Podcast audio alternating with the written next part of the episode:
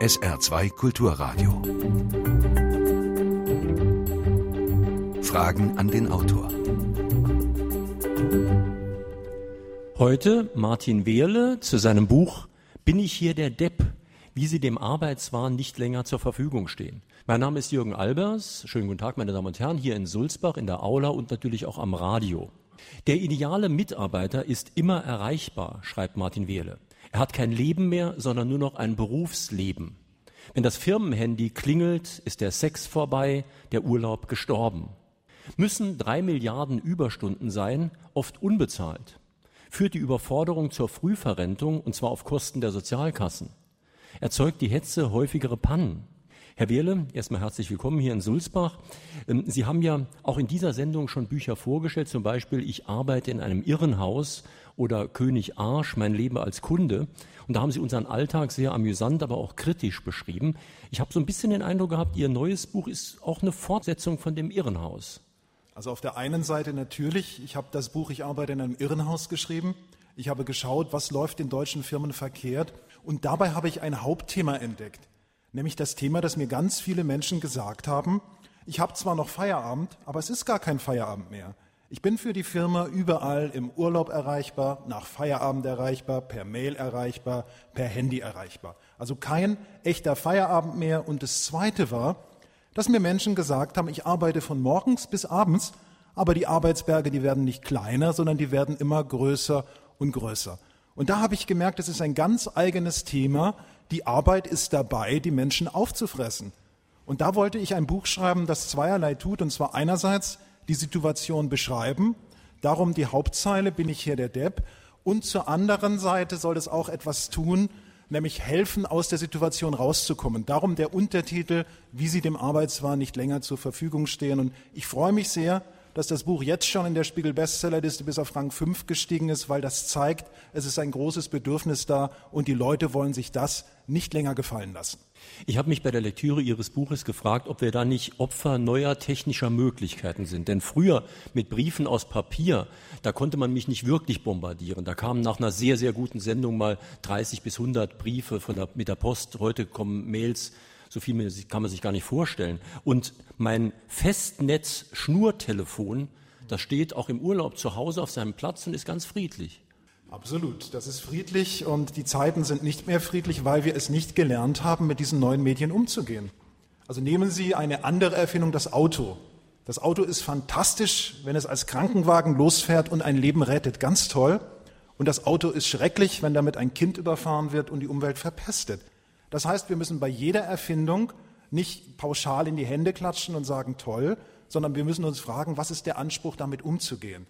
Und ich glaube, man muss in der Lage sein, bei Mails auch mal eine Grenze zu ziehen. Man muss in der Lage sein, ein Handy auch mal abzuschalten. Und wir brauchen auch Unternehmen, die akzeptieren, dass Menschen nicht nur ein Arbeitsleben haben, sondern noch ein eigentliches Leben. Das ist nicht dasselbe.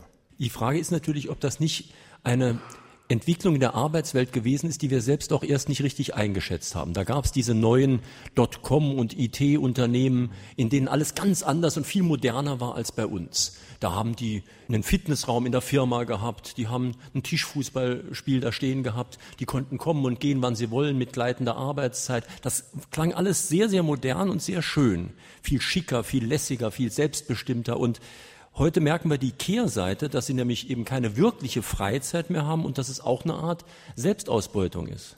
Also das ist ganz besonders gefährlich, wenn Firmen so tun, als wären sie Freizeitparks. Ich beobachte das ja, ich bin Karriereberater, ich schaue in sehr viele Unternehmen rein und die Unternehmen, wo die Tischtennisplatte steht, wo der Kicker steht, wo die Mitarbeiter eine Massage in Anspruch nehmen können, diese Firmen, die sind so toll, dass die Mitarbeiter gar nicht mehr nach Hause wollen.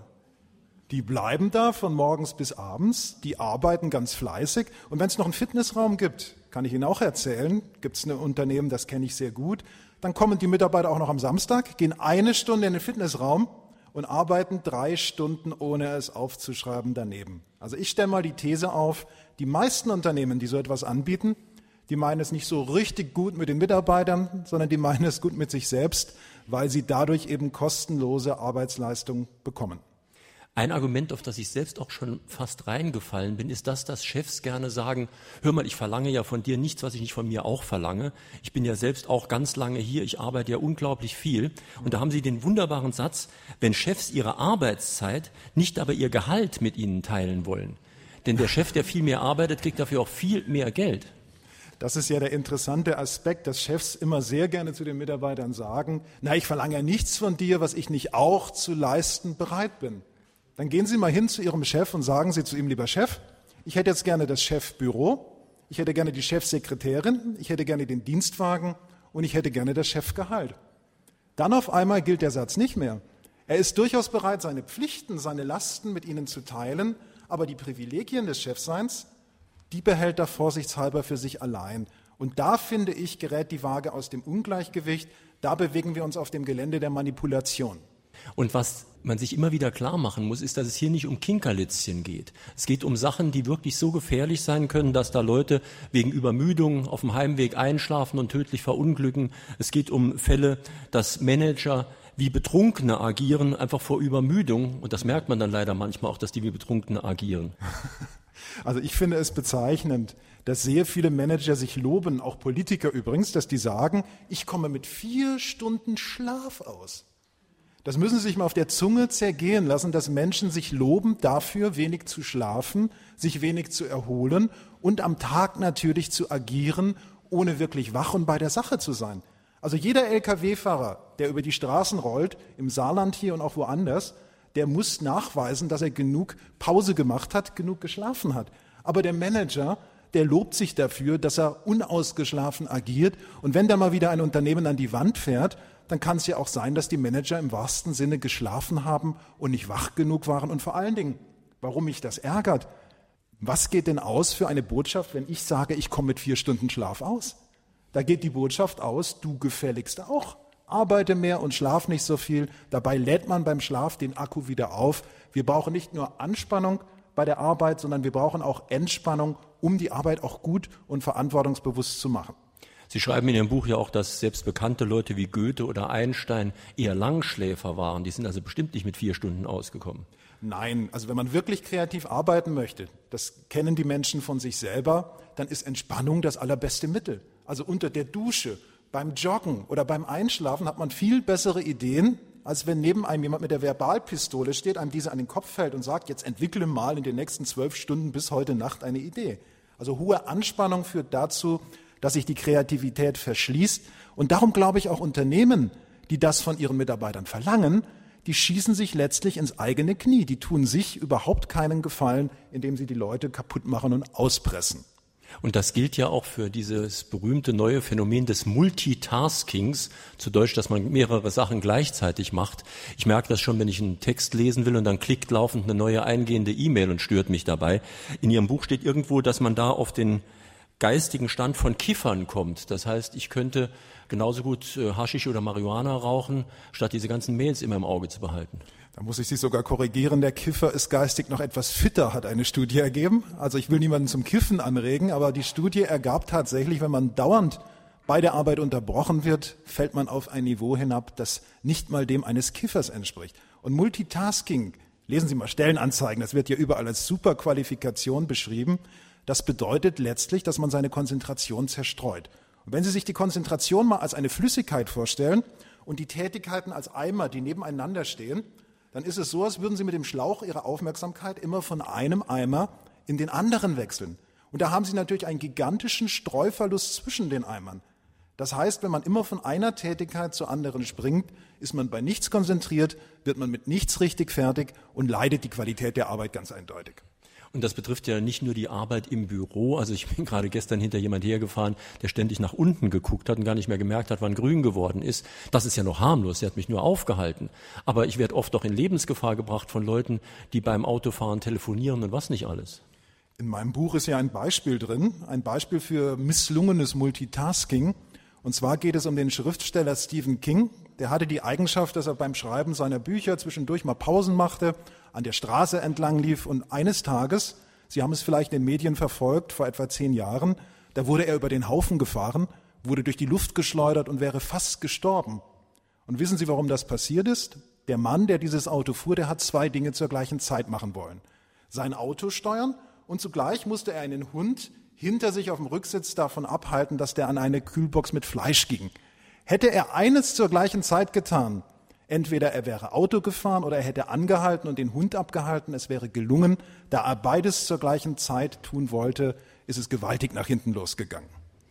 Wir haben jetzt über die Arbeitszeit gesprochen, aber das gilt zum Teil heutzutage auch für Urlaub, wo auch nicht mehr selbstverständlich ist, dass man wirklich mal drei Wochen wegfährt und nicht zu erreichen ist.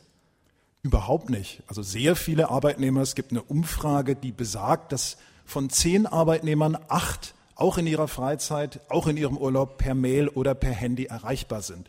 Das heißt, die Grenze zwischen Freizeit und Arbeit, die verschwimmt immer mehr und die Menschen, die müssen sich natürlich in Acht nehmen, dass ihnen das Leben im wahrsten Sinne nicht abhanden kommt. Und früher war es selbstverständlich, da ist der Fabrikarbeiter zum Beispiel aus der Fabrik rausgegangen und sobald er draußen war, konnte ihn sein Chef nicht mehr erreichen. Da war er ein freier Mann. Heute ist man ständig auf Standby und das verlangt natürlich eine ganz große Energie und das setzt den Menschen auch zu. Das erfordert aber auch eine entsprechende Personalpolitik. Denn man braucht ja auch dieses ganz altmodische, was es früher gab, nämlich einen Stellvertreter. Ich muss auch immer, wenn ich einen Urlaubsantrag stelle, unten schreiben, wer mich vertritt. Aber ehrlich gesagt, so ganz genau vertreten kann mich gar keiner. So viel Geld hätten wir aber auch gar nicht, um so viele Leute einzustellen, dass das wirklich jemand ausgleicht. Also Urlaub ist heutzutage für viele Menschen oft eine Hypothek. Denn wenn ich zwei Wochen in Urlaub bin, dann müssen viele eine Woche vorarbeiten, damit sie überhaupt in Urlaub können. Und wenn sie zurückkommen, müssen sie eine Woche nacharbeiten, damit alles gemacht wird, was liegen geblieben ist. Und ich schreibe ja in meinem Buch, es gibt viele Katastrophen auf der Welt, die man überleben kann. Tsunami, Erdbeben, das können Sie alles überleben, aber eine Rückkehr aus dem Urlaub, das ist eine andere Sache. Das ist wirklich schwer, das zu überleben, weil dann hat man ja schon im Urlaub die Fantasie, was da alles über den eigenen Schreibtisch hereingebrochen ist. Und im Grunde genommen ist der Urlaub heutzutage gar keine Erholungszeit mehr, sondern tatsächlich eine Hypothek. Wobei man jetzt natürlich sagen könnte, wir sind nur einfach ein bisschen zu dumm und zu ungeschickt, um uns richtig zu organisieren. Also was uns fehlt, ist Zeitmanagement. Das heißt, der richtige Umgang mit unserer geringen Zeit. Das ist oft ein Anliegen. Es kommen Leute zu mir in die Karriereberatung, die sagen, Mensch, ich arbeite von morgens bis abends, ich werde nicht mehr fertig mit der Sache, vermittel mir mal ein besseres Zeitmanagement. Und dann frage ich nach und ich stelle immer dasselbe fest, nämlich, es müssen zum Beispiel zehn Mitarbeiter eine Arbeit machen, die früher von zwölf gemacht wurde. Und wissen Sie, was passiert, wenn die zehn das gut schaffen? Dann sind sie irgendwann neun und dann sind sie irgendwann acht und irgendwann können sie nicht mehr. Irgendwann brechen sie zusammen. Und Zeitmanagement, das ist doch eigentlich nur ein Pflaster auf der Wunde, die dennoch weiter blutet. Zeitmanagement ist nicht die Lösung. Wir brauchen wieder Betriebe, die so viel Personal einstellen, dass die Arbeit auch realistisch zu bewältigen ist. Jetzt werden Ihnen die Betriebe natürlich sagen, würden wir ja gerne, aber wir haben einfach nicht das Geld, so viel Personal zu bezahlen. Das klingt sehr glaubwürdig, aber wenn Sie mal, wie ich das für das Buch gemacht habe, wenn Sie mal in die Statistik reinschauen, die deutschen Unternehmen haben niemals so viel Geld verdient wie heute. Gerade die international agierenden Konzerne haben ganz enorm durch die Globalisierung profitiert. Die haben ihre Umsätze auf Rekordhochs geschraubt. Und ich finde, es ist nur eine Frage, mit wem teilen Sie das Geld? Mit den Aktionären? Man hört das ja immer, die Aktionäre müssen zufrieden sein. Oder eben auch mit den Mitarbeitern. Und das kann bedeuten, dass man mehr Personal einstellt. Ich habe auch manchmal das Gefühl, dass die Unternehmen nicht wirklich mitkriegen, dass sie sich auch schaden durch dieses zu kurzfristige Denken. Wir haben ja schon über Ihr Buch König Arsch, also über den Kunden gesprochen. Da geht es ja auch oft drum. das Beispiel kommt in Ihrem neuen Buch auch mal vor, dass einfach eine Telefonistin eingespart wird. Und jeder weiß, dass Telefonistinnen nicht übermäßig gut bezahlt werden. Und diese eine Einsparung kann so viel Schaden anrichten, aber das ist ihnen vollkommen wurscht. Ja, und vor allen Dingen die Zusammenhänge werden nicht begriffen. Also dieses Beispiel in meinem Buch, das spielt in einer Redaktion, in einem Verlag, da hat man die Telefonistin weggestrichen und hat gesagt, man kann es den Redakteuren ja zumuten, dass jede Redaktion einen Tag pro Woche die Anrufe entgegennimmt. Das heißt, die Redakteure, während sie an ihren Artikeln schreiben, bekommen einen Anruf. Jetzt ist jemand dran und sagt, ich will eine Anzeige schalten. Die müssen das weiter verbinden. Da ist niemand, es wird wieder zurückgestellt. Also ein einziges Unterbrechen, Unterbrechen, Unterbrechen. Und in demselben Verlag, das finde ich dann so bemerkenswert, da sagt die Verlagsleitung dann, liebe Redakteure, uns ist aufgefallen, ihr macht immer mehr Tippfehler. Eure Texte sind nicht mehr logisch. Wie kommt das? Warum macht ihr euren Job nicht gut? Also um an der einen Seite ein bisschen was zu sparen, wird beim Kernprodukt ein großer Schaden verursacht mit Außenwirkungen und das kostet dann unterm Strich tatsächlich Geld. Wir sind hier heute in Sulzbach in der Aula zu Gast mit Fragen an den Autor Martin Wehle zu seinem Buch Bin ich hier der Depp? Die Sendung hören Sie natürlich auch auf SR2 Kulturradio und D-Radio Wissen. Fragen stellen können heute Morgen nur Sie hier in der Aula und der erste Fragesteller ist am Mikrofon. Ja, guten Morgen. Paulus ist mein Name. Ich habe eine Frage an Sie, Herr Werle. Was würden Sie einem Mitarbeiter bei äh, der Zeitarbeitfirma Randstadt, das ist so ein Marktführer in der Branche, empfehlen, was er tun soll, wenn man angesichts der Tatsache sieht, dass er vielleicht ein 8 oder 10 Euro brutto bekommt und gleichzeitig bekommt die Firma für ihn aus dem Unternehmen, wo er ihn verliehen wird, sage ich mal 25 oder 30 Euro. Und anstatt wirbt mit einem Millionenetat in der Formel 1 auf Williams Renault, auf den Autos und auf den Rennoveralls der Fahrer äh, Maldonado und Bautier, kann man heute Abend wieder sehen. Autos werden nicht so viel gezeigt, weil sie meistens hinterher fahren, aber das kostet eine Menge Geld. Äh, für eine Formel 1 Werbearrangement zu machen. Wäre es nicht besser, dieses Geld zu nehmen und aus der Werbung wegzulassen dafür die Löhne und Gehälter der prekär Beschäftigten vielleicht um ein oder zwei Euro zu erhöhen? Was würden so ein Mitarbeiter von Randstadt empfehlen, was er tun soll? Kündigen oder erst gar nicht dort arbeiten? Also zweifache Empfehlung. Wir müssen einerseits auf den Mitarbeiter schauen und wir müssen andererseits natürlich schauen, was die Firma tun kann. Also für den Mitarbeiter lautet meine Empfehlung die, wenn ich die Möglichkeit habe, direkt für eine Firma zu arbeiten, wenn ich die Möglichkeit habe, einen Festvertrag abzuschließen, würde ich das immer vorziehen, denn so geht ja, wie Sie mit Recht gesagt haben, ein großer Teil des Geldes, das bezahlt wird, für den Zwischenhändler drauf. Das heißt, man arbeitet in die andere Tasche. Auf der anderen Seite ist es heute nicht so einfach, Festanstellungen zu finden. Sogar jeder dritte Hochschulabgänger kriegt keinen festen Vertrag mehr. Und der zweite Teil Ihrer Frage, was die Firma angeht, ich finde es wirklich unverantwortlich, und zwar nicht für diese spezielle Firma, sondern für die ganze Branche, dass man einerseits den Mitarbeitern sagt, tut uns leid, wir haben für euch wirklich nicht mehr Geld, und auf der anderen Seite macht man Riesengewinne, was dann eben auch in solchen Werbemaßnahmen sichtbar wird. Da sollte der Mensch im Vordergrund stehen und nicht das Image. Wir haben ja auch im Internet auf www.sr2.de einen sogenannten Blog, also ein Diskussionsforum. Und da sind schon vor der Sendung ein paar Beiträge zu Ihrer Sendung eingegangen. Roland Kunz aus Saarbrücken weist zum Beispiel darauf hin, dass Sie in Ihrem Buch ja schreiben, dass es so viele Überstunden gibt.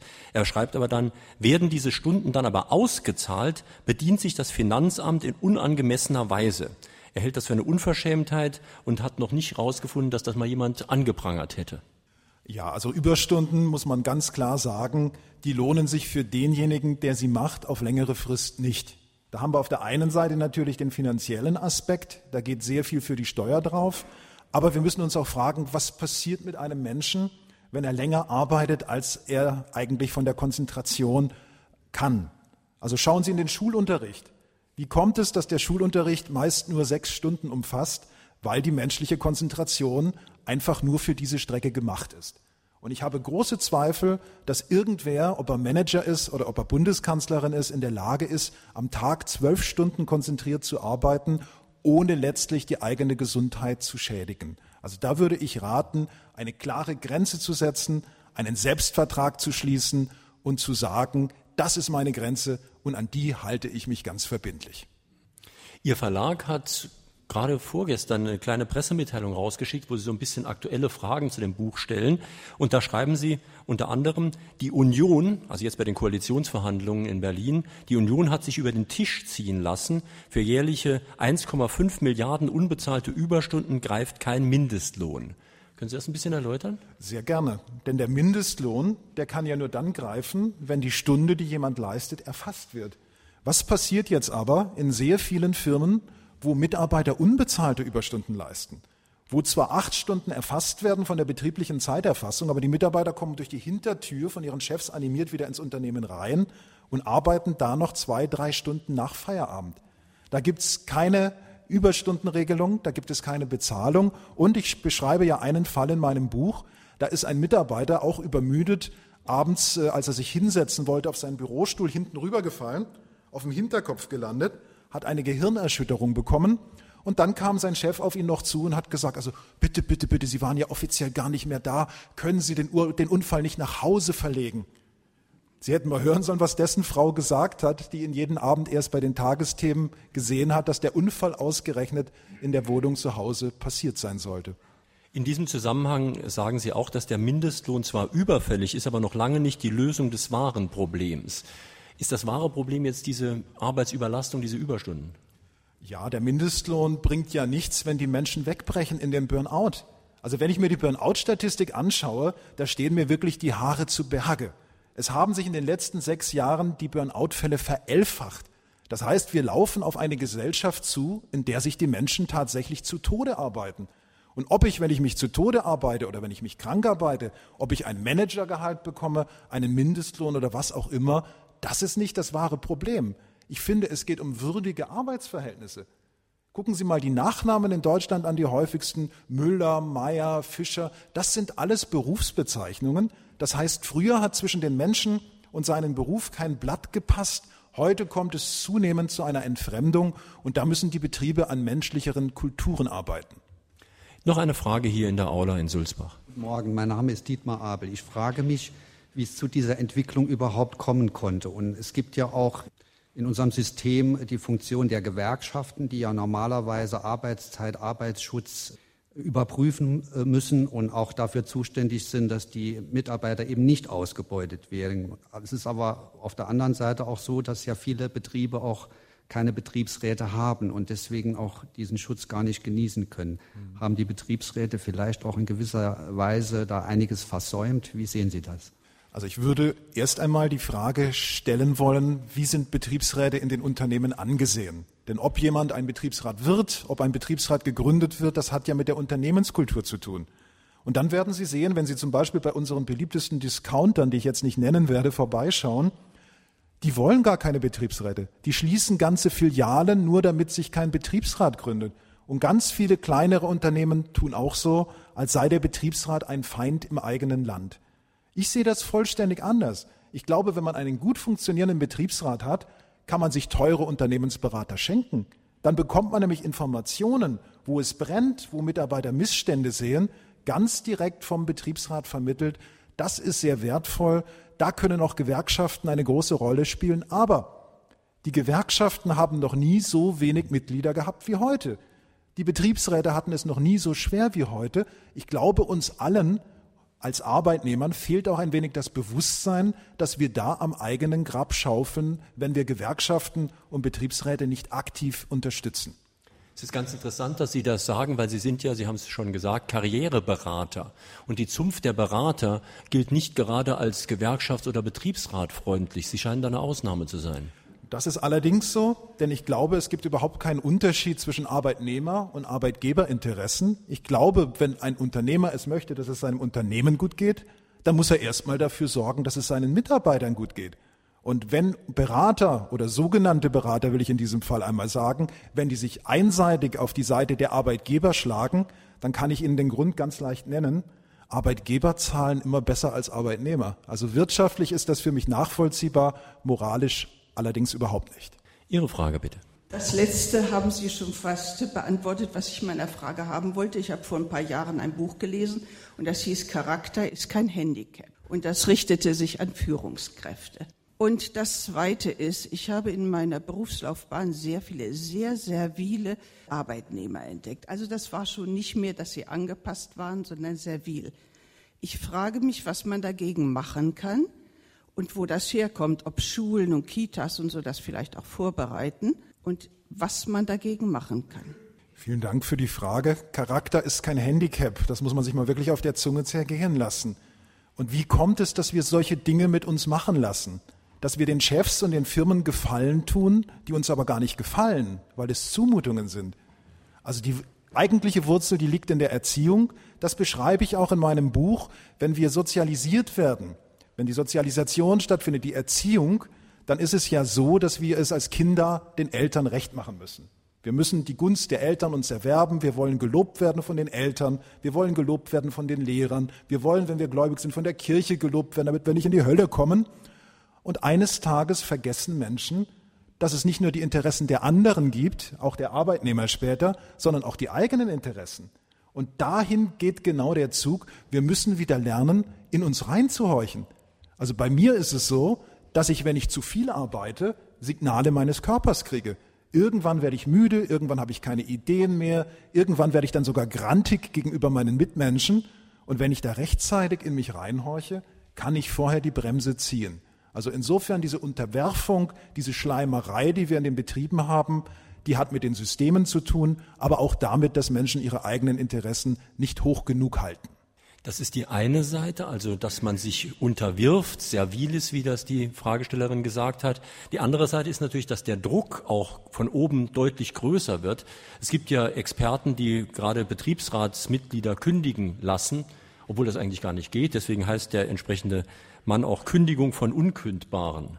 Ja, da gibt es einen Zeitgenossen. Ich hatte schon das Pech, neben ihm in einer, in einer Talkshow sitzen zu müssen. Herr Naujoks ist das, ein Anwalt der hat sich darauf spezialisiert, Betriebsräte mundtot zu machen, Betriebsräte aus den Betrieben rauszuekeln und der verwendet dabei Methoden, das glaubt man gar nicht. Also bei Kabel BW, sei hier ruhig mal genannt, bei Kabel BW war das so, dass er Prozesse gegen Betriebsräte angestrengt hat, und zwar 150 Stück.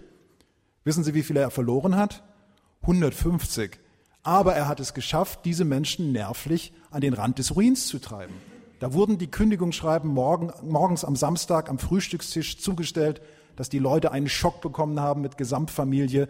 Da wurde eine Schwangere gekündigt, eine Betriebsrätin, unkündbar eigentlich. Da haben die Wehen eingesetzt. Also da geht es wirklich mit einer Brutalität zugange, dass ich mir in meinem Buch die Frage gestellt habe, wie kann man diese schweren Themen eben auch mit einem gewissen Humor servieren? Denn wenn ich das so aufgeschrieben hätte, dass ich im Duktus der Klage das alles niedergefasst hätte, dann wäre es ein Buch, da würden Sie eine Depression kriegen. So habe ich versucht, mit Karikaturen, mit äh, auch zugespitzten Formulierungen das Thema eben so zu machen, dass man auch drüber lachen kann und nicht nur eine Depression kriegt. Noch eine Frage hier in Sulzbach. Ja, Stichwort Kommunikationskultur. Als meine Kinder Anfang der 90er geboren wurden, da gab mir ein Mobiltelefon von Nokia der 3-Kilo-Klasse die Freiheit, morgens auch mit denen in den Kindergarten zu gehen. Ein Modem mit E-Mail-Account zu Hause gab mir auch die Freiheit zu entscheiden, fahre ich morgens nach Osten oder nach Westen zum Kunden hin. Es wird oft das Bild gezeichnet des Mitarbeiters, der an der digitalen Würgekette hängt, im Urlaub, am Feierabend. Aber es ist ja auch eine Sache von uns allen, inwieweit wir dann unsere Kollegen also jetzt mal abgesehen von der vertikalen äh, Richtung Chef-Untergebener, sondern auch untereinander, wie wir mit diesen Möglichkeiten umgehen, ob es denn wirklich sein muss, dass man samstags morgens im Urlaub anruft und sagt, horch mal, wo kommt denn der gelbe Stecker in welches Loch? Oder ob man das auch so macht, dass man beispielsweise eine SMS nutzt oder eine Mail nutzt, die dann der Kollege bearbeiten, beantworten kann, wenn er will oder eben auch nicht. Ja, damit greifen Sie genau den Punkt auf, den ich eingangs angesprochen habe. Sie erinnern sich an das Beispiel mit dem Auto. Das heißt, wie wir die Medien nutzen, das hängt natürlich davon ab, wie wir bewusst sind, welche Möglichkeiten es gibt. Und man kann natürlich mit E-Mail auch sich Freiheiten verschaffen. Das ist tatsächlich so. Theoretisch könnte man ja viel mehr von zu Hause aus arbeiten. Theoretisch hätten Mütter die Chance, nach der Geburt eines Kindes auch in regulierten Zeiten zu arbeiten.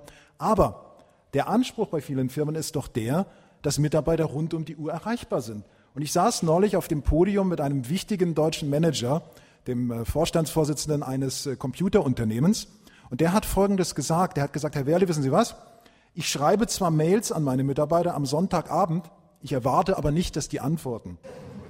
Und damit war ja alles gesagt, denn auch die Tatsache, dass er um diese Zeit seine Mail schreibt, ist eine gewisse Botschaft. Und das ist ja das Interessante, wenn Sie festangestellt sind. Diejenigen, die oben in der Chefetage sitzen, die geben die Regeln vor. Und wenn Sie sehen, was die tun, wenn Sie sehen, dass die rund um die Uhr arbeiten, dass die rund um die Uhr erreichbar sind, dass die sich loben, wenn sie pro Tag 500 Mails bekommen, dann wissen Sie genau, wenn ich auch nach oben möchte, muss ich mich ähnlich verhalten. Das heißt, das Vorbild, das ein Manager lebt, wirkt immer schwerer als diese Betriebskulturrichtlinien, die irgendwo aufgeschrieben werden und dann auf dem Papier vergammeln. Sie hören auf SR2 Kulturradio oder D-Radio Wissen Fragen an den Autor Martin Wehrle zu seinem Buch Bin ich hier der Depp, erschienen bei Mosaik, Preis 1499. Jetzt noch eine Frage hier aus Sulzbach. Ja, Sie haben bisher von Betrieben gesprochen. Wie sind Ihre Erfahrungen bei öffentlichen Arbeitgebern? Interessante Frage. Man sagt ja immer so schön im Volksmund, in den Behörden ist alles besser, da haben es die Leute gut, da legen sie die Füße hoch, da haben sie ganz viel Zeit. Ich beobachte, dass gerade im öffentlichen Raum sehr viel gespart wird in letzter Zeit. dass dort auch immer weniger Leute immer mehr Arbeit machen müssen.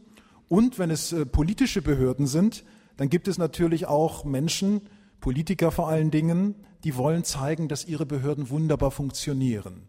Aber dazu gehört es natürlich auch, dass man diese Behörden ausstattet mit nötigen Mitteln, mit nötigen Mitarbeiterstärken. Und da wurde in letzter Zeit in Deutschland sehr gesündigt. Und wenn Sie mal reinschauen in die Ministerien in Berlin, das habe ich bei der Recherche für mein Buch getan, dann stellen Sie fest, dass dort sehr viele Zeitarbeiter tätig sind. Und das finde ich nun ganz miserabel, dass Behörden, die unsere, unsere Steuergelder verwalten, dass die kein gutes, sondern noch ein schlechtes Vorbild abgeben. Es ist ja ganz interessant, dass diese rechtliche Grauzone, die da entsteht, auch gefährlich sein kann für die Arbeitnehmer. Sie haben das Beispiel gebracht von dem Arbeitnehmer, der nachträglich noch arbeitet, dabei einen Unfall hat, den Unfall gar nicht als Arbeit deklarieren kann eigentlich, weil er offiziell ja gar nicht mehr in der Firma ist. Jetzt könnte der Chef ja noch eine Stufe gemeiner sein, könnte sagen, Moment mal, das war ein Einbruch.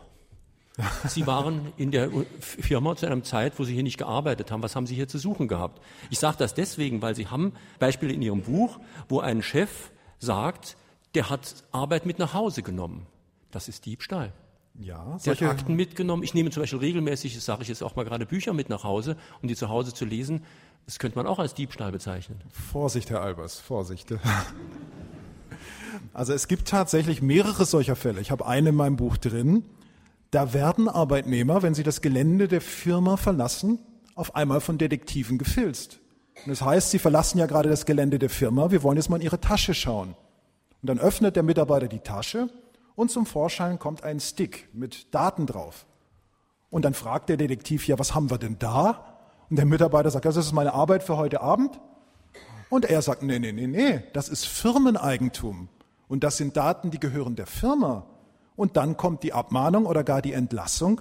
Und das ist natürlich nur ein gemeiner Trick, wie Unternehmen Mitarbeiter loswerden wollen. Denn wir haben in Deutschland ja Gottlob noch ein relativ stabiles äh, Kündigungsschutzgesetz. Und das kann man wunderbar umlaufen, indem man Mitarbeitern unterstellt, sie hätten etwas geklaut. Jeder Bleistift, den sie aus ihrer Firma mit nach Hause nehmen, kann, wenn die Firma es bös mit ihnen meint, ein Entlassungsgrund sein.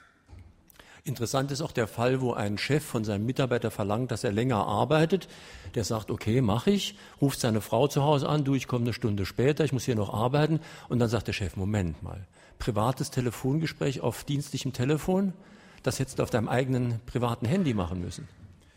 Das kommt hinzu, wenn wir über moderne Medien sprechen, wenn wir über Telefon, über Mails, über Internetnutzung sprechen. Es ist ja alles, was Sie in Ihrer Firma tun, für die Firma nachvollziehbar. Und in diesem Fall hat der Chef einfach sich eine Liste geben lassen von seiner IT-Abteilung und hat geschaut, zu welchen Zeiten hat der Mitarbeiter welche Nummern angewählt. Und dann hat er festgestellt, ach guck mal an, da sind ja ganz viele Privatgespräche dabei. Und dann hat er den Mitarbeiter zur Rede gestellt und er wusste erst gar nicht, was der Chef von ihm will. Aber als der Chef die Uhrzeiten nannte, also sagte, hier, Sie haben ganz viele Privatgespräche geführt, hier zum Beispiel 18.45 Uhr und hier 19.03 Uhr, da wurde dem auf einmal klar. Da habe ich immer angerufen und habe gesagt, Schatz, es wird heute doch wieder später. Und dafür soll er dann noch das Handy nehmen. Da sind wir schon beim Thema Überwachung und wir reden so viel über, über die amerikanische Überwachung, aber wir haben hier eigentlich auch genügend Überwachung und Sie schreiben, dass die schwarz-gelbe Koalition in diesem Jahr einen Gesetzentwurf vorgelegt hat, der wie ein Attentat auf die Rechte der Arbeitnehmer wirkte. Da geht es um Kameraüberwachung. Ja, die Kameraüberwachung, die ist bislang in Betrieben nur in ganz konkreten Verdachtsfällen erlaubt. Also wenn ein Supermarkt merkt, es kommt immer wieder Geld aus der Kasse weg, dann darf er tatsächlich eine heimliche Kamera installieren. Aber jetzt äh, haben wir Gesetzesentwürfe vorliegen, die diese Kameraüberwachung in allgemeinen Fällen gestatten sollen. Und das bedeutet, dass jeder Arbeitnehmer in Deutschland damit rechnen muss, dass er von seinem Arbeitgeber ausspioniert wird, dass man ganz genau sieht, was er tut. Und äh, ich glaube, wenn man gute Arbeit leisten möchte, dann braucht man auch eine gewisse geistige Freiheit. Und wenn man wie in einem Orwellschen Staat in der Firma lebt, dann kriegt man keine Kreativität mehr zustande. Nun muss man ja ehrlich sagen, dass wir Alten, zum Beispiel ich als alter Festangestellter, noch gerade so auf einer Insel der Seligen leben, verglichen mit dem, was manche junge Leute heute erleben. Und da ist ja die Rede oft von der Generation Praktikum. Sie haben ja mit Ihrem Buch auch Beispiele, dass auch Azubis, also eigentlich Auszubildende, als billige Arbeitskräfte aufs heftigste ausgenutzt werden. Das ist leider eine Unsitte, die immer mehr um sich greift. Also Auszubildende sollen ja etwas lernen in den Betrieben Und ich sage in meinem Buch, Sie lernen tatsächlich etwas. Und wissen Sie, was das ist? Das ist Ausbeutung für Fortgeschrittene, aber leider nur in der passiven Rolle. Die Auszubildenden werden immer öfter als billige Arbeitskräfte eingesetzt. Sie lernen nichts mehr dazu. Und ich habe einen Fall in meinem Buch, den ich schildere. Da wird ein junger Industriekaufmann, ein Auszubildender gesucht. Und es heißt schon in der Stellenausschreibung, er soll Computerkenntnisse und Internetinteresse mitbringen. Und als er dann in der Firma ankommt, wird er eingespannt als Administrator. Immer wenn einer ein Computerproblem hat, wird der Azubi gerufen. Als ein neues Computersystem kommt, muss er es einrichten. In der Berufsschule gehen seine Noten immer mehr nach unten, weil er ja gar nichts lernt in der Firma. Und als er irgendwann sagt, ich mache jetzt nicht mehr mit, ich möchte hier Industriekaufmann lernen, da sind alle so böse mit ihm, dass sie ihm nichts mehr beibringen. Und dann wirft er irgendwann die Ausbildung hin und damit ist er nicht allein, denn die Quote derer, die ihre Ausbildung abbrechen, die steigt. In einigen Berufen sogar brechen mehr Auszubildende den Beruf ab, als dass sie ihr, ihre Ausbildung beenden. Er wird ja auch gefragt, kannst du die Schule nicht absagen? Das heißt, er soll sich in der Schule sozusagen krank melden, damit er dann im Betrieb mehr arbeiten kann, was ja dann schon glattweg illegal ist. Das ist absolut illegal. Also Schule absagen bedeutet letztlich, dass er im Betrieb tätig ist, ohne offiziell da zu sein. Wenn dem irgendetwas passiert während der Arbeitszeit, dann hätte er nicht einmal den Versicherungsschutz. Also hier kann man nur appellieren an die Betriebe, die immer sagen, wir haben Nachwuchssorgen. Wir kriegen so wenig qualifizierte junge Leute. Ja, da seid ihr selbst verantwortlich. Ihr müsst etwas tun, damit die Leute ihren Beruf lernen, damit sie sich wohlfühlen, damit sie Spaß haben. Das ist, das ist die Zukunft von morgen. Wir sprechen in Fragen an den Autor heute mit Martin Wehrle zu seinem Buch Bin ich hier der Depp, wie Sie dem Arbeitswahn nicht länger zur Verfügung stehen. Und wie immer haben drei, die sich mit einer Frage an den Autor an der Sendung beteiligt haben, in diesem Fall drei, die sich hier in Sulzbach an der Sendung beteiligt haben, das Buch gewonnen, bekommen es demnächst vom Mosaik Verlag zugeschickt.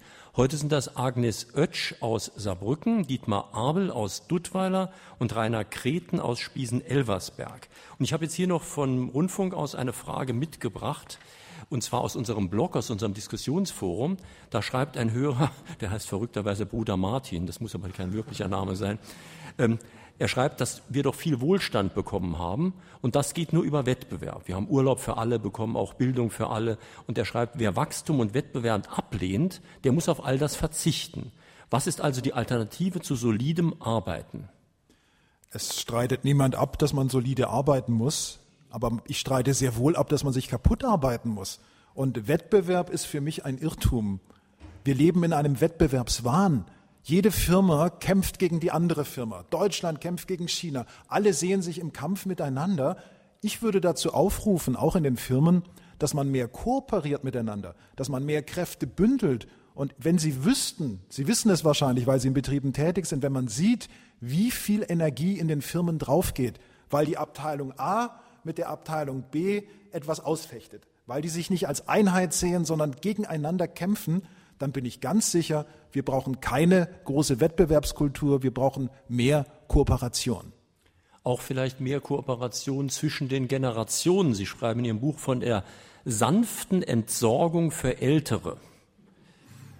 Ja, das ist ja nicht so einfach. Also nach Gorleben kann man sie nicht transportieren wie diesen Atommüll. Ja, da hat man eine klare Regelung. Und was macht man mit älteren Mitarbeitern? Die Unternehmen versuchen immer mehr, die klammheimlich rauszudrücken. Die werden von Informationen abgeschnitten. Die werden, da weise ich das mit einer Studie nach, die werden von Fortbildungen ferngehalten. Die werden in den Status der Unmündigkeit zurückgeschleudert und irgendwann, wenn sie dann überhaupt keine Lust mehr haben, dann nehmen sie auch ungünstige Vorruhestandsregelungen an. Und das halte ich für einen ganz großen Fehler, denn woraus besteht eine Firma? Sie besteht nicht aus dem Gebäude, sie besteht nicht aus Computern, sie besteht nicht aus Lkw, sie besteht aus Menschen und aus Wissen. Und niemand hat mehr Wissen als die Älteren.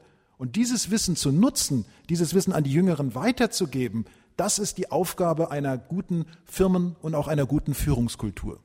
Sie schreiben nur in Ihrem Buch, das sind so eine Art Ureinwohner, diese Alten. Und so frei nach dem Western-Motto, er wusste zu viel, könnte man auch sagen, die wissen auch noch, wie es früher gegangen ist. Die können sich noch an vieles erinnern, was gar nicht so gemütlich ist für die Chefs. Die wissen nämlich noch, wie das war, bevor die ganzen Einsparungen kamen. Die wissen noch, was war, bevor so viel Personal eingespart wurde, mit welcher Personaldecke man da gearbeitet hat, welche Themen man da bearbeitet hat, was man heute logischerweise nicht mehr kann. Aber die Jungen wissen gar nicht, dass es auch anders ging. Das ist ein interessanter Gedanke. Und äh, die Alten, die bekommen ja, sind wir ehrlich, die bekommen ja auch noch anständige Gehälter oft, was die Jungen nicht mehr bekommen. Das heißt, es kann tatsächlich eines der Motive sein, diese in Anführungszeichen Mitwisser, die noch wissen, wie es besser laufen kann, die auch schon gesehen haben, dass der neue Managementansatz, der heute mit großem Trara verkauft wird, schon vor 20 Jahren gescheitert ist, dass man diese Leute eben aus der Firma rausdrängt. Damit tun die Firmen sich keinen Gefallen. Das geht ja schon ziemlich weit. Ich habe in Ihrem Buch das Beispiel gefunden, dass so eine Kleidungskette im Bundesdurchschnitt jünger als 29 Jahre ist, was die Mitarbeiter betrifft. Ich finde es so interessant, wie die diesen Schnitt halten wollen. Muss dann jeder, der 30. Geburtstag feiert, sofort in die Frührente gehen? Also da haben wir natürlich auch als Verbraucher eine Macht. Das ist ein Appell, den ich gerne an Sie richten möchte. Wenn Sie Verbraucher sind, wenn Sie Kunde sind, achten Sie bitte darauf, wie dieses Unternehmen seine Mitarbeiter behandelt. Wenn wir alle das täten, könnten wir sofort zu besseren Arbeitsbedingungen kommen, denn als Kunden sind wir diejenigen, die den Firmen das Geld und damit auch die Macht verleihen. Wobei es ja ganz interessant ist, dass die Leute, die diesen Jugendwahn fördern, oft selbst uralt sind. Die sagen aber dann, wie es in ihrem Buch so schön heißt, der Captain darf ja älter sein als die Crew. Das heißt, da sitzt ein ziemlich alter Chef und der sagt, ja, wir sind ein junges Unternehmen, bei uns darf keiner arbeiten, der über 40 ist. Er selbst ist 61, sagen wir mal. Das ist aber kein Problem. Da gibt's immer interessante Dialoge, wenn solche Leute mir ihre Konzepte verkaufen wollen und sagen, ja, also bei uns wissen Sie, Herr Werle, wir sind ja guten Willens, aber diese ganz hohen Gehälter der Älteren, die gehen nicht. Dann gucke ich denjenigen an und sage, wie alt sind Sie eigentlich? Ja, ich, ich bin 63. Und Ihr Gehalt? Naja, also das sind dann oft Leute mit Millionengehältern, die ganz schön die hohen Gehälter streichen, nur nicht ihr eigenes. Und die die Älteren streichen, nur nicht sich selbst. Da sehen Sie, dass es nicht mit Logik zu begründen ist, sondern es hat damit zu tun, dass hier sehr egoistisch und sehr rücksichtslos und ohne gesellschaftliche Verantwortung gewirtschaftet wird. Ich finde, ein Unternehmen hat einen größeren Sinn zu erfüllen, als Geld zu verdienen. Denn es ist ja nicht nur so, dass wir der Arbeit dienen sollen, sondern die Arbeit muss auch den Menschen dienen. Sie schreiben in Ihrem Buch, dass wir einen ständigen Veränderungsdruck haben. Der kommt ja angeblich von der Globalisierung und ich weiß nicht, wer die Chinesen sind sowieso an allem schuld. Aber Ihre Branche, die Sie vorhin schon angesprochen haben, die Berater, die tun da natürlich auch das Übrige, um dafür zu sorgen, dass ständig alles verändert wird. Denn wenn nichts verändert wird, brauchen wir nicht ständig neue Schulungen, die ständig neue Berater machen. Das stimmt. Das ist für die Beratung, gerade für die Unternehmensberatung natürlich ein ganz großer Markt. Und es wird mir immer ein Rätsel bleiben, warum Firmen, statt mit ihren eigenen Mitarbeitern zu sprechen, gerade mit den Älteren, warum die Hochschulabgänger, die vielleicht 23, 24 Jahre sind, in ihr Unternehmen reinholen und die dann fragen, was meint ihr, was sollen wir verändern? Das ist ein ganz großes Zeichen von Naivität. Und ich glaube, die Beratungsbranche an sich, die fördert das natürlich, weil sie so tut, als hätte sie Patentrezepte in der Tasche. Die gibt es nicht. Mhm. Jedes Unternehmen braucht andere Rezepte. Hier noch eine Frage aus Sulzbach. Also ich habe eine Frage zu diesen, oder was zu den Beratern zu sagen, weil Sie genau sagen, dann kommen junge Hochschulabgänger, sagen gediegenen Mitarbeitern eines Unternehmens, wie sie es zu machen haben. Ich glaube, das ist eine Legitimation, weil sie nämlich so, jetzt können Sie sagen, die Externen, die Berater haben uns vorgeschlagen, Personalkürzungen vorzunehmen und müssen nicht sagen, wir möchten gerne Personalkürzungen vornehmen. Das ist also eine sehr einfache Masche, aus diesem Ganzen rauszukommen. Wenn ich jetzt auch gerade noch was zu dem Zeitmanagement sagen kann. Ähm, vielen Mitarbeitern, also ich arbeite im Gesundheitswesen, da wird schon per se eigentlich angenommen, dass Überstunden gemacht werden, weil man halt diese moralische Verantwortung hat, den Patienten gegenüber ähm, eine Arbeit zu Ende zu führen oder mhm. zwei, drei Stunden anzuhängen. Aber wenn man dann vorgehalten bekommt, ja, ihr schafft eure Arbeit nicht, ihr müsst an eurem Zeitmanagement arbeiten, macht man es jetzt so, dass man ans Prozessmanagement geht. Es sind nicht mehr die Mitarbeiter, die zu wenig arbeiten, sondern es sind die Prozesse, die nicht stimmen. Also man hat immer wieder Legitimationen, um zu sagen, der Mitarbeiter arbeitet nicht richtig. Damit haben Sie einen ganz wichtigen Punkt angesprochen, denn wie gehen die Unternehmen damit um, dass ganz offensichtlich eine Überforderung vorliegt? Wie gehen Sie damit um, wenn Sie schlechte Nachrichten verkünden wollen? Und das ist tatsächlich so, dass zum Beispiel in der Unternehmensberatung oft das den Mitarbeitern verkauft wird, was die Chefetage vorher schon beschlossen hatte.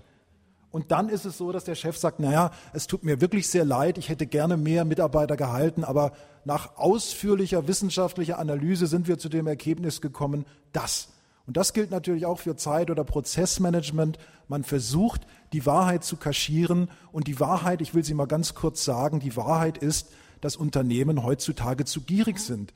Ich finde nicht, dass ein Unternehmen eine Rendite von 15 Prozent braucht. Ich finde, es soll anständig verdienen, aber auch seine Mitarbeiter anständig behandeln.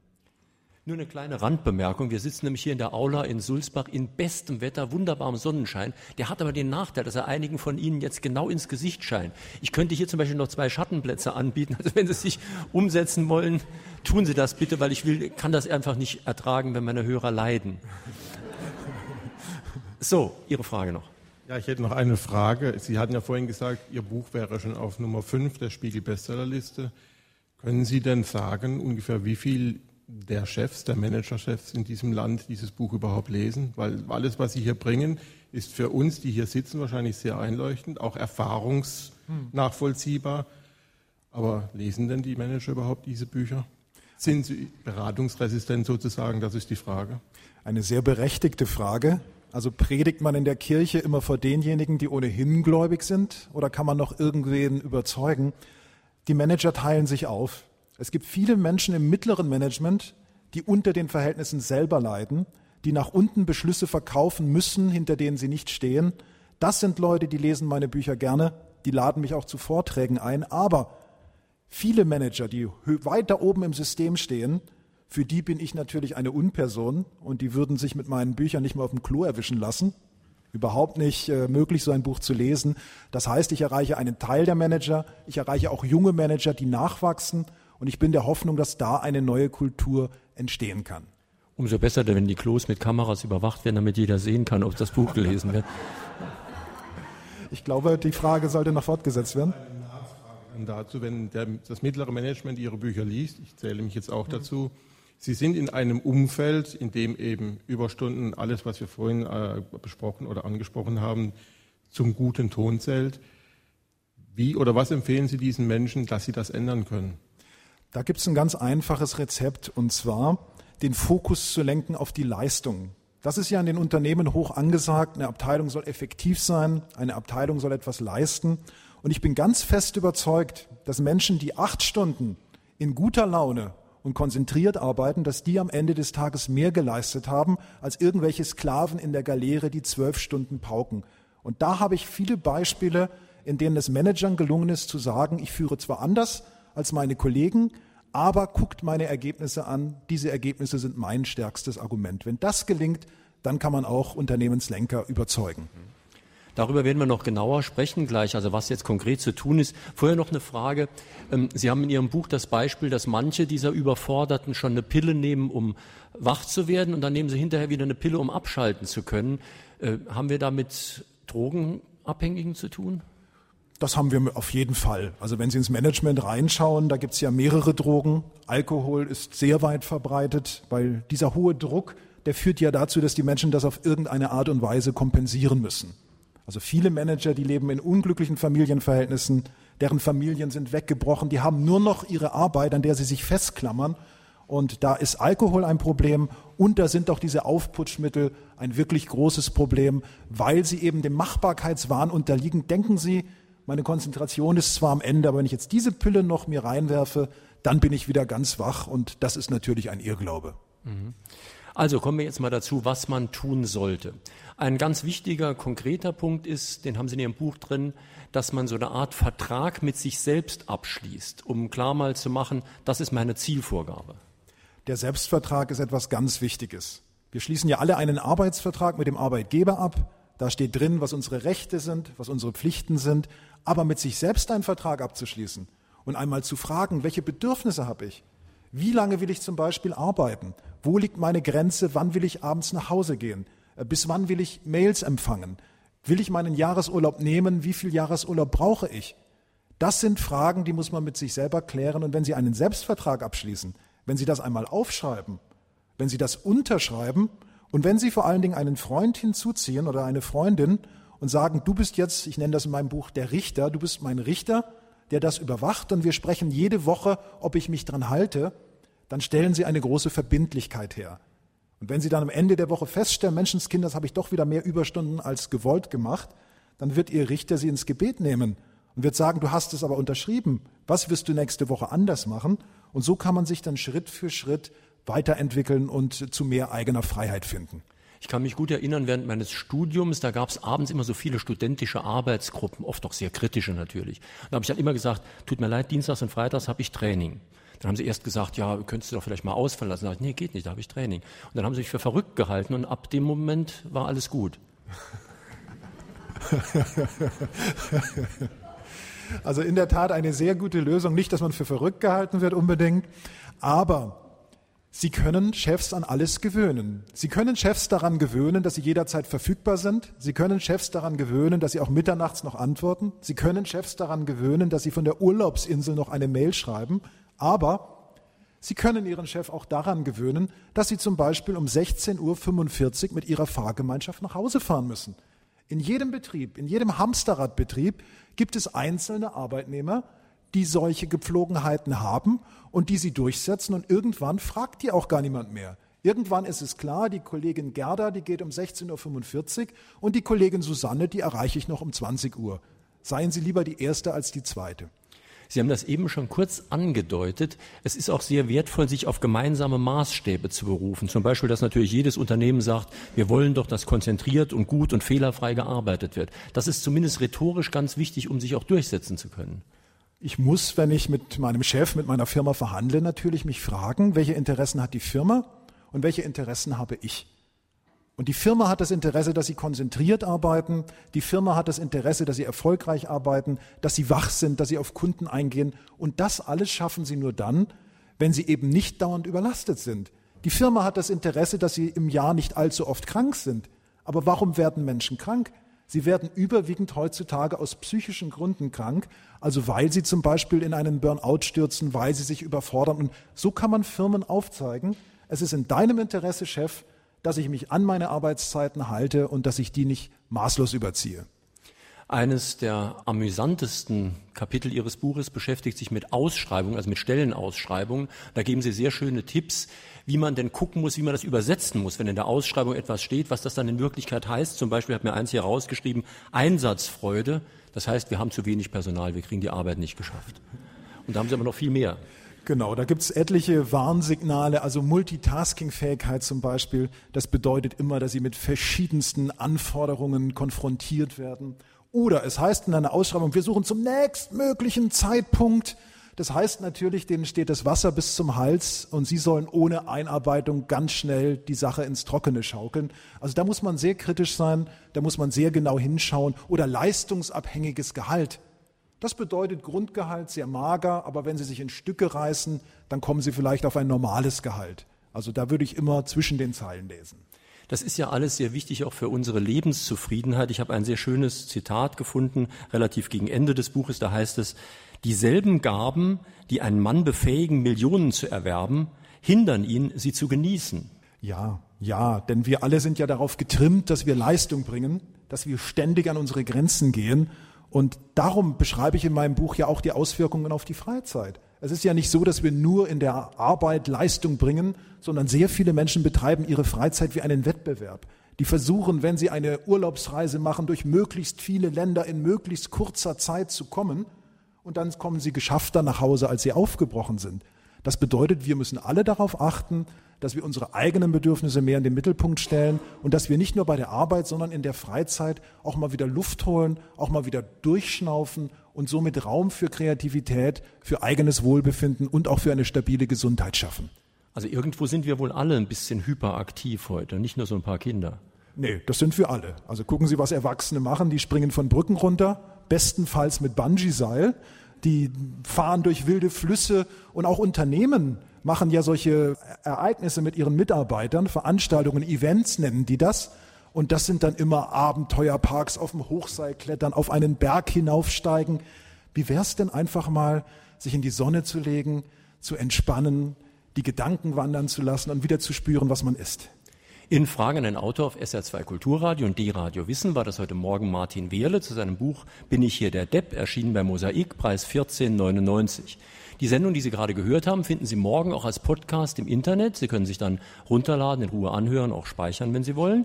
In unserem zweiten Podcast-Angebot, dem Klassikerfach von Fragen an den Autor, empfehle ich Ihnen die vorigen Sendungen mit Martin Wehle sehr gut anzuhören. Zum Beispiel Ich arbeite in einem Irrenhaus oder König Arsch, mein Leben als Kunde. Die Diskussion hat hoffentlich, ich sehe es hier nicht, schon begonnen im Internet-Diskussionsforum unter www.sr2.de. Auf SR2 folgt gleich das Konzert und wir haben am nächsten Sonntag den Spiegelreporter Fidelius Schmidt zu Gast. Sein Buch heißt Gottes schwarze Kasse. Es geht um die Vatikanbank, um schmutzige Geschäfte, um Entführungen, Mafia, Morde, jüdisches Gold, das verkauft worden ist. Alles im Zusammenhang mit einer Bank, die ja auch für den Papst arbeitet. Und die Frage ist, hat sich das jetzt alles wirklich geändert? Das am nächsten Sonntag. Heute bedanke ich mich Martin Wähler hat den weiten Weg von Hamburg nicht gescheut, um hierher nach Sulzbach zu kommen. Auch Ihnen vielen Dank, dass Sie hierher gekommen sind. Danke.